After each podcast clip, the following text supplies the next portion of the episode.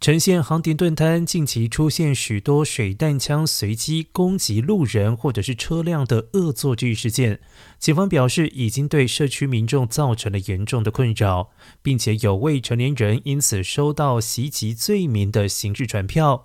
航市公关部经理 Jennifer Carey 十八号证实，该市警局今年内已经收到了五十六通民众遭车驾驶随机攻击的报案电话。袭击多发生在当地闹区人潮众多之处，例如购物中心。警方新闻声明中指出，这种随机攻击事件疑似是因为社交媒体 TikTok 发起的挑战 Obis Gun。Obis Challenge 而开始风行，射手们会利用水弹枪发射一种名为 Obis 吸水会饱和的彩色凝胶球，并且在闹剧中随机在街上寻找民众或车辆做目标。而有时射手会先将凝胶球冰冻起来作为子弹，增加对潜在受害者的伤害。而警方鼓励家长还有孩童讨论 Obis Challenge 网络风气带来的潜在后果，并且告知这种袭击行为可能会招引任何形式的指控。